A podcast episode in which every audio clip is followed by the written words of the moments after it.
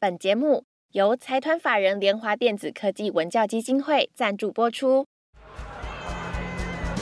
听见家乡，带乡亲们听见家乡的故事。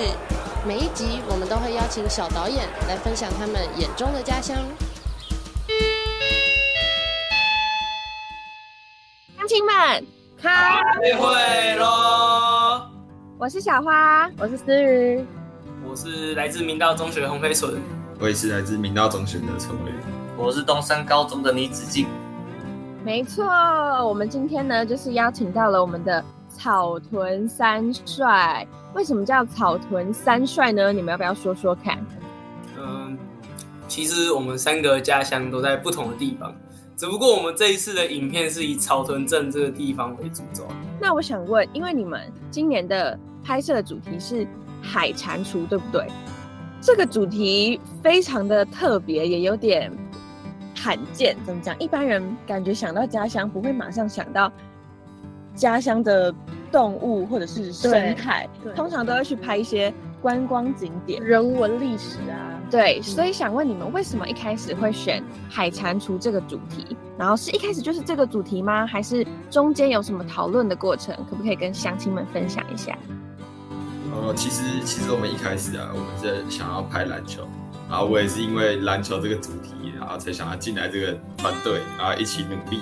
然后结果因为疫情嘛，然后我们时间都被拖掉，然后想法也随着时间慢慢的流掉了，所以我们就只好另另辟其他想法。对，然后再多次讨论嘛，我们也有自己外出，然后自己自己约出来讨论，然后我们就看到新闻，陪陈那天看到新闻，然后刚好。那个海蟾蜍就在草屯镇，那我们就有这个就有这个想法，想说要不要来试试看拍一些生物嘛。然后我们真的去实地探查过了，觉得哎，好像是有点意思哎。然后我们就继续下去了，这是我们一个小故事。哦，那我想问，为什么一开始想拍篮球这个主题，后来这个？这个想法会随着时间慢慢淡去呢？那个原因是什么？因为疫情啊，对，因为疫情，然后课业很忙，对吧？可是这一次再回来拍也可以拍篮球啊，为什么不继续拍？应该说，呃，就是去年我们是那时候国三快要毕业，二零二一那时候，其实想拍篮球，想拍一阵子，然后，然后那时候刚好梦想家青年队就是一支职业篮球的。那个青年储备军，然后有来我们学校，然后刚好就是有排有去访问一些球员，嗯，然后不过之后就过大概两个礼拜就疫情，然后就开始全面就算是封锁，那一阵子锁很严，就都不能出门，那球场也都不能去，嗯嗯，后来就是拍摄的就一直延后，然后到之后我们。九月多十月开始慢慢解封，但是就是那个时间已经过一阵子了，然后那个素材已经有其他人用，所以我们就想说，那我们再换个主题。然后刚好就是二零二一的年底那阵子，海蟾蜍是最多的，对，就是那一阵子的新闻会比较多海蟾蜍，大概在十一、十二月那时候。然后我之前读的国小也有在自工团在宣导，就是在校庆的时候宣导说有这样一个未来种这样。然后我们就比较想说，要不要去看看？就在圣诞节那天晚上去看一下。对，圣诞节这么浪漫哦！圣诞节的夜晚，小九可以跨海蟾蜍，这么可爱的夜晚。所以一开始是你们呃培纯小时候的志工队有接触到海蟾蜍过，然后你们后来又在新闻上看到海蟾蜍的消息，那是是是好的新闻还是？偏负面的新闻，因为你刚刚有说海蟾蜍是外来种，海蟾蜍对于你们的家乡来说，又有一个什么样的影响？有什么关系？就是呃，对我们学生来讲，影响不大。对，影响不大。对，对学生来讲影响不大，但对你们家乡的生态应该影响蛮大的吧？对，你们是看到了什么样的新闻，让你们想对做这件事情？就是会有农夫说：“啊，你还为那现在大家啊，现在物件都没看过是。”哦，那海蟾蜍是有危害到他们的农作物吗？有有有有。所以你们是那时候看到这个新闻，然后就觉得要去了解这个情况，还是说在想要怎么改改善解决这个状况？去了解比较多，因为那时候刚好也那时候就只有一个想法，还没有确定。那你们在拍海蟾蜍的时候，是都是去哪里接触到海蟾蜍的专家，或者是去采访哪一些人来了解海蟾蜍的生态？然后你们真的有去什么地方拍到海蟾蜍吗？我看他们提案的时候去了各种各样的地方，好像有参加营队，对，还有去什么志工培训，对，然后还有去农地都有，对吧？嗯，跟大家分享一下。一开始是志工队，啊，就是里面有家长，是就是我们这边算蛮有名的自工，就是绵绵姐，然后还有上过蛮多次新闻，就是他几乎每天晚上都会去，就是做遗嘱这样子。你们有真的跟他去抓过吗？呃，有圣诞节。哦，又是又是圣诞节，怎么那么浪漫？之后也有好几次啊，几乎每次都有。嗯嗯，那后来呢？还有采访什么？呃，自工培训嘛。嗯，跟二二八那个年假有刚好有自工培训，然后之后很多老师的那个人脉都是从那边去认识。哦，哎，这点很厉害耶！真的，从一个受访者，然后去延伸更多更多的受访者，因为你们去采访那个那个绵绵姐是吗？去采访她的时候。他一定会认识更多知道海蟾蜍这个生态的其他专家，而且他们在那个志工培训里面，听说他们都快变蛙类达人，真的？你们是去上课吗？是两栖生物的培训，算是让你认识各种蛙类，还有其他物种。哦，那个，那个。完全就是在那边听声音，然后要你知道这只青蛙是什么。太猛了吧！一个音档叫你说哪一只是什么。天哪！所以你们现在是分得出来的吗？分不出来。因为我当下当下那一天结束，我们可以分出六七种。哎呦，这么厉害哦！哇，这是招生广告吧？教在学校听到哦哦，折花折花折花，然后同学就哇，你怎么知道？厉害哦！三帅应该要改名变成草屯三蛙类达人。算了算了，还是三帅比较好听。蛙类达人感觉你们马上就会跳出来，然后呱呱呱讲我是泽蛙之类的。那我想问你们，你们去这么多采访地点，然后采访过这么多的人，在采访的过程中，或是拍摄的过程中。甚至是剪接的过程中啦，有没有发生什么很好玩或是印象深刻的事情？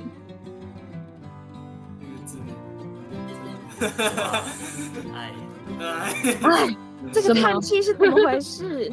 我们去特征中心那一次，嗯，我们那个收音有一大段在户外，嗯。嗯，然后夏天嘛，又在山上，南投的深山，都是男生吗？然后对亢奋，对那个参照淋浴镜，就很大声。然后我们一句要素材怎么办？六七遍，我也不知道怎么办。所以后来你们有把那段剪进去吗？你们是采访别人吗？还是拍空景？边采访，对，就他边介绍，我们边问他问题。哦，不过我们有上完字幕了。嗯，哇，希望你们看起来不会。不会被蝉声盖掉。对，你可以看。好好期待，我们期待期待那个蝉声的这一趴。对，我们还会吵架。你们在拍片的时候吵架？我在上字幕的时候吵架。啊？为什么？因为每个人听到的都不一样了。对对对他他不是不是这是这个啦。哇，好有趣哦！那你们在呃采访的时候还有遇到什么好玩的事情，或是好笑的也可以？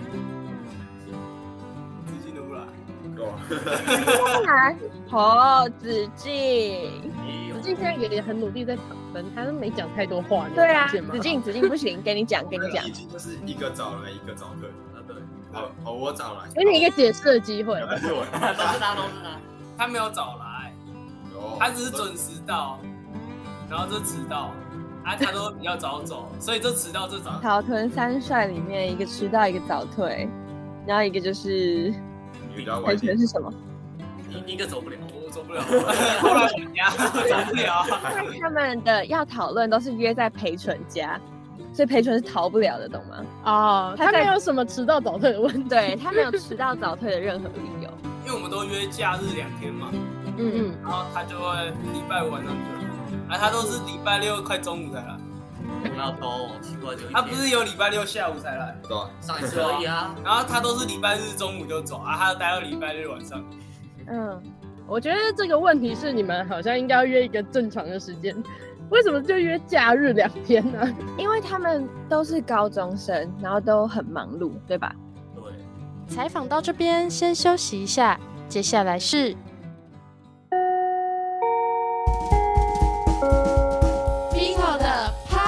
小教室。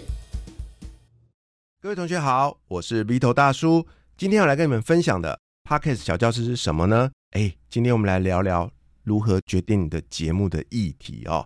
当你决定要做一个 podcast 节目的时候呢，一开始啊，一定会陷入一个无限的循环啊！我有好多想讲的事情哦，我到底要讲什么才好呢？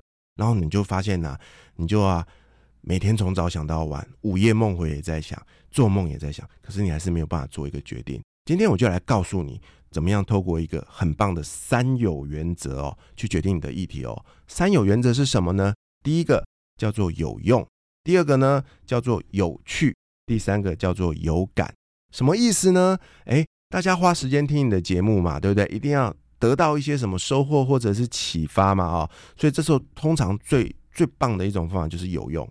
你听完这一集节目啊，我得到了一些收获，诶，那我可以把它应用在我的生活工作上，这叫做有用。所以你会发现哦，很多网红啊，YouTube 的节目收听率会这么高，是因为。除了让你在过程中觉得很欢乐之外呢，哎，你可以学到一些东西，诶，这就是在里面埋的梗哦，所以这叫有用哦，千万千万记得，你可以从头到尾嘻嘻哈哈的，可是里面你要知识的含量要有用。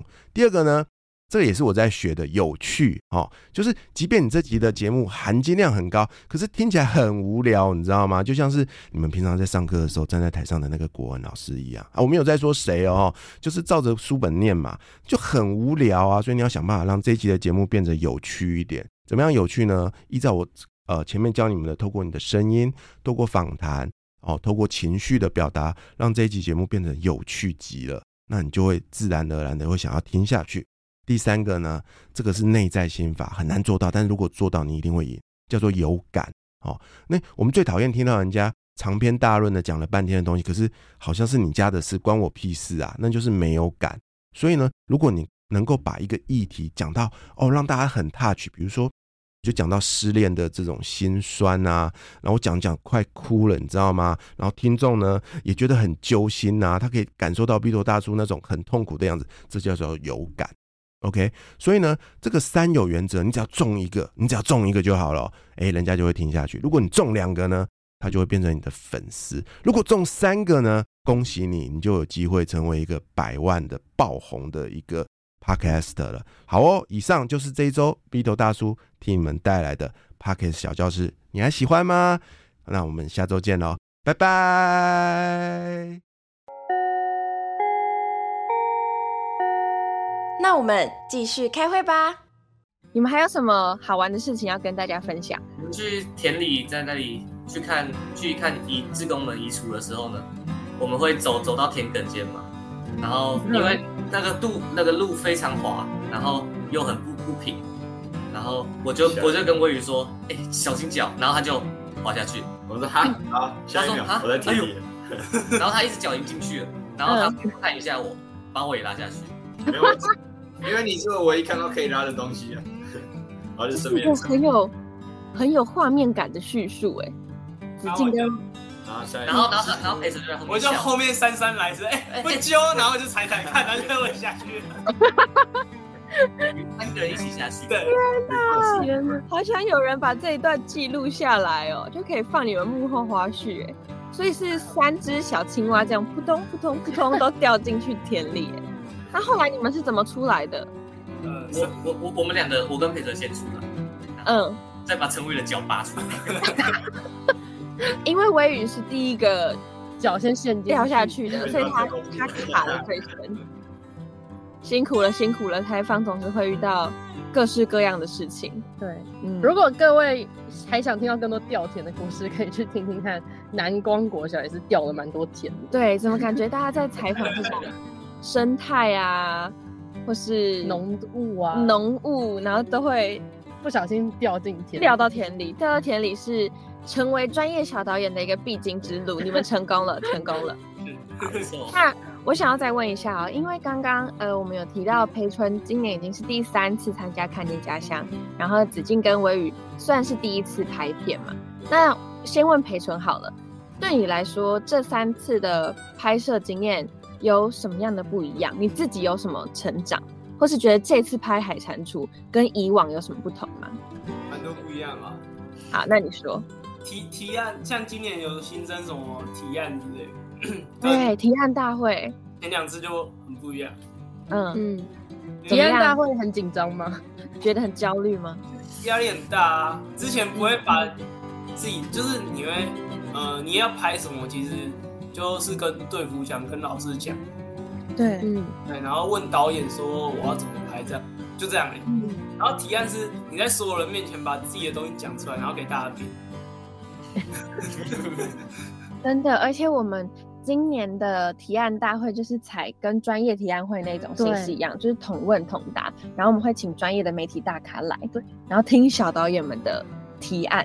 对，真的是非常可怕，而且裴纯可能还有一点心理压力，是他很大了，他是很多，他是所有回流小导演里面年纪比较大的一组了，对，然后大家可能就会觉得说，嗯，高中生哥哥应该应该要表现比较好吧该要表现？比较，你会吗？会有这种心理压力吗？呃，一定会的吧一定会的。就 没第一。那一次我觉得，呃，怎么讲？他因为同问同答啊，结果我们都不知道，然后我们刚好是第一组，然后我们三个上去就啊啊啊啊啊，问题怎么样？我们回答，不不不，等我们讲完。等我们讲完。有，我我有见证到那个现场的恐怖，那个现场真的是冰一样安静，完全能够体会你们的紧张。但是相信在那一次的提案大会之后，其实我觉得提案大会之前跟提案大会的时候，都感觉草屯三帅还没有很进入状况。但是提案大会之后，就看到他们急速成长，不管是在讨论、拍摄或是剪辑方面，这个是我自己看你们觉得很有感觉的啦。你们觉得呢？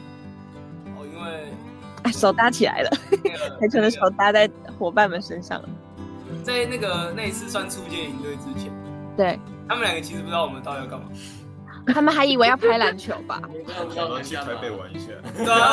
啊，啊，然后想拍个片，哦，还好啊，混混混混混一下。混一下，嗯。要学习一层。哎，那子敬跟微雨后来真正知道要干嘛之后，有没有觉得心理压力很大，还是有什么其他的感觉？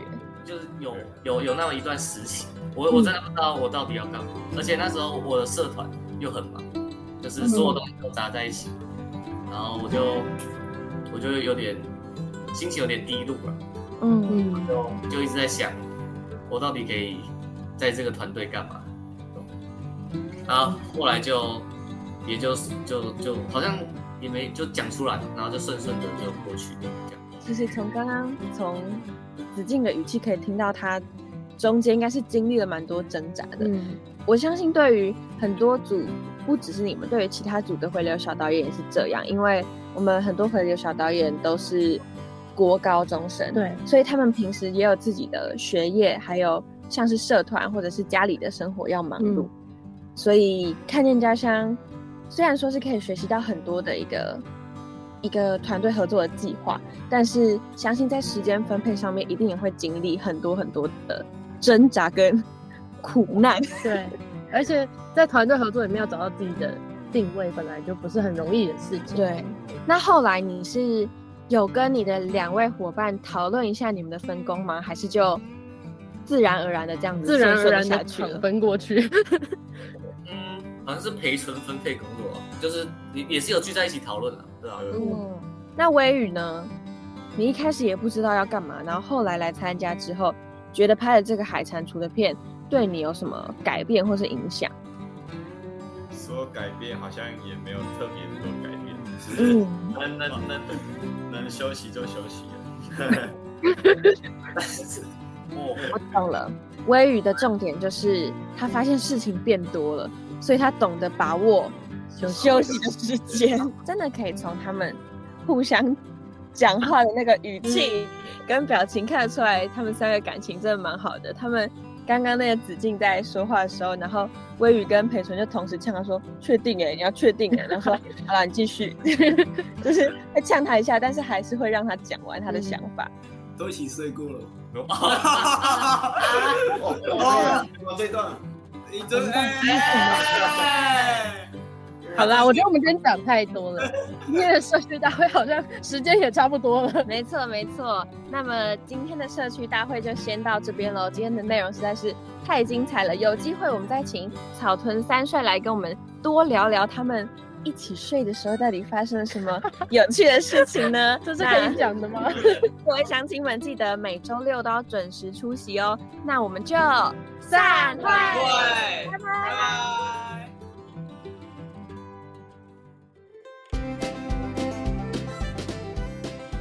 说我的家乡。今天说我的家乡，我们邀请到伟志老师来跟我们分享他的家乡故事。他很神秘，前面都不告诉我到底要讲什么，我们就来听听伟志老师的家乡故事吧。因为我父亲是军人，嗯。这样子，然后从小，因为我有四个兄弟姐妹啊，四个兄弟姐妹，我最小，嗯，这样，我爸大陆来的，那我妈妈是台湾人，这样子，那所以呃，爸爸年纪比较大啊，妈妈年纪比较轻一点，嗯，这样子，所以呃，假如说问到我的家乡，我也回去过大陆过，嗯爸爸的家乡。那说到妈妈的家乡，我也有回去过嘉义啊，嗯嘉义他的家乡。所以有时候看见，突然问到说，哎，看见家乡，你的家乡在哪里？我就会觉得，哦，我的家乡是在台湾吗？还是在大陆吗？还是在什么？哦，我觉得这个是时代啦。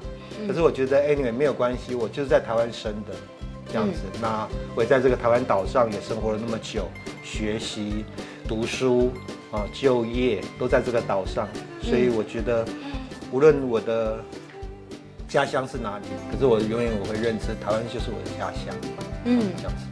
其实老师的感觉就是，其实家乡就是你觉得最自在的地方吧。大家不用一定要觉得好像哦，我没有家乡，或者是我一好像没有一个认同的地方。但其实只要你自在的地方，那个地方就是你的家。哦，还有一个，我觉得家乡在心里啦，嗯。因为你人有可能是在移动的嘛，嗯。可是你心里有一个有一片你自己的一个家乡，嗯。我觉得这个就不用那么具象，说你一定是在什么地方什么地方，在心里了。我觉得家乡在心里，嗯不要忘本，应该这么说，不要忘本。